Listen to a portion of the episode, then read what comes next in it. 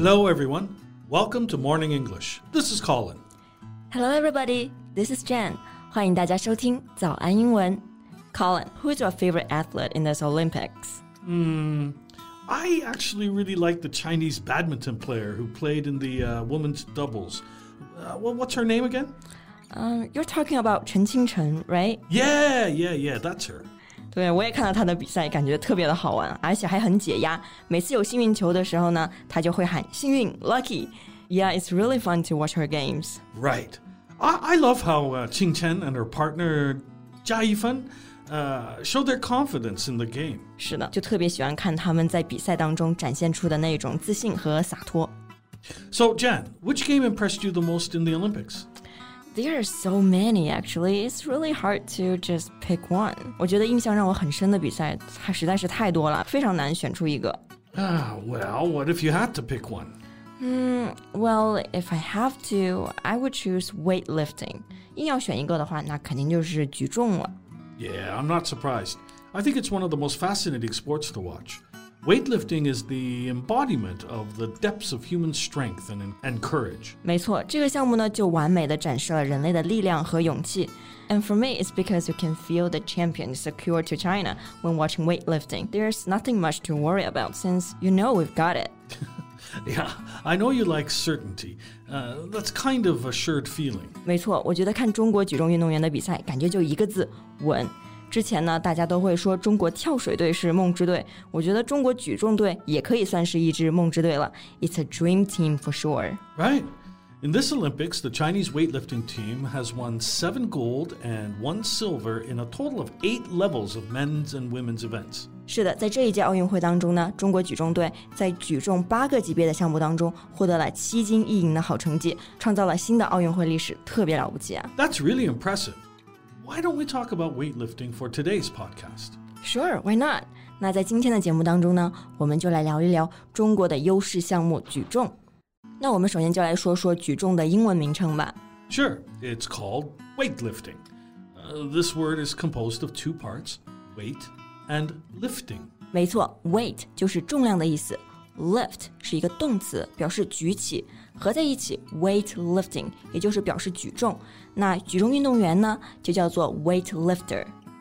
Yeah, weightlifting is a sport in which the weightlifter attempts a maximum weight single lift.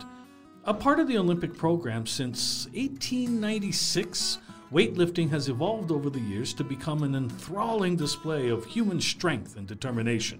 对，这个比赛呢，就是看谁能够举起最重的重量。 我觉得这个项目之所以有魅力，就是因为它完美的展示出了人类的力量和决心。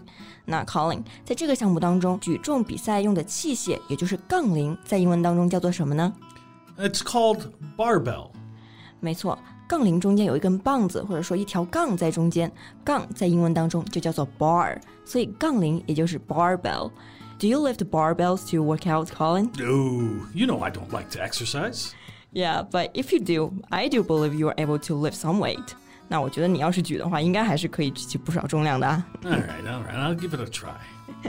Sounds good. 那我们刚刚说了，杠铃叫做 barbell，那杠铃两端的这个杠铃片是在英文当中怎么称呼呢 Well, they're called weight plates. ？Right. Plate 就是盘子的意思。那其实杠铃片是那种扁圆形的形状，看起来就非常像盘子嘛。但是呢，它们是非常有重量的，所以叫做 weight plates。 Yeah, the barbells athletes use in the Olympics are usually loaded with weight plates. Right, they look so heavy. So, do you watch this sport often, Colin? Oh, no, not much, but uh, I know the rules. Uh, there are two stages in modern Olympic weightlifting. 没错，那其实了解比赛的人都会知道，举重比赛分为两个部分。And the first one is The snatch. It's when a weightlifter picks up the barbell and lifts it above his head in one singular motion. 对，第一个部分呢就是抓举，snatch 这个单词呢本意是指的抢夺、掠夺的意思。If you snatch something or snap at something, you take it or pull it away quickly. 那在举重比赛当中，snatch 就是表示抓举，就是用一个连续的动作把杠铃从举重台上举至双臂，然后完全在头上伸直。 Right. And the second stage is called? The clean and jerk，也就是挺举。那这个部分呢就要分为两步来完成了。 Right. In the clean and jerk, the weightlifter is first required to pick up the barbell and bring it up to his or her chest. That's the clean. 对，第一步就是先将杠铃抬至胸上。那中文中这一步叫做提铃，英文中也就是 clean。 Yeah. Now, the lifter must then pause and extend his or her arms and legs to lift it above their head with a straight elbow, and they have to hold it there for about three seconds or until a buzzer is sounded. 对，然后再向上挺，把杠铃举过头顶。 那这一步也就叫做 jerk，表示上挺。这个单词做动词，本意是猛然一拉，或者说猛推的意思，a quick, sharp and sudden movement。 And of course, it can mean a contemptibly obnoxious person, an annoyingly stupid or foolish or unlikable person, especially someone who is cruel, rude, or small minded. 对 jerk 这个单词呢，如果是做名词的话，就有非常负面的意思了。比如说混蛋、小人都可以叫做 jerk，所以使用的时候要小心，不要随便说别人这个词。Right.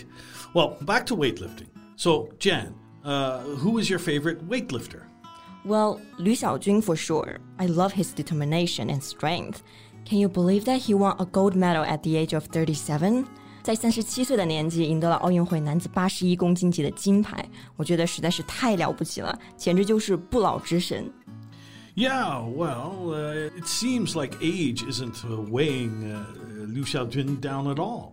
When he was competing with the other nine weightlifters, and they were all in their 20s, he showed no fear, but exuded confidence the whole way. Yes, exactly。要知道，吕小军的这场比赛的对手都是二十多岁的年轻人，但是他在这场比赛当中可以说是展现出了绝对的优势和自信。And he uh, not only clinched the gold, but also he set three new Olympic records.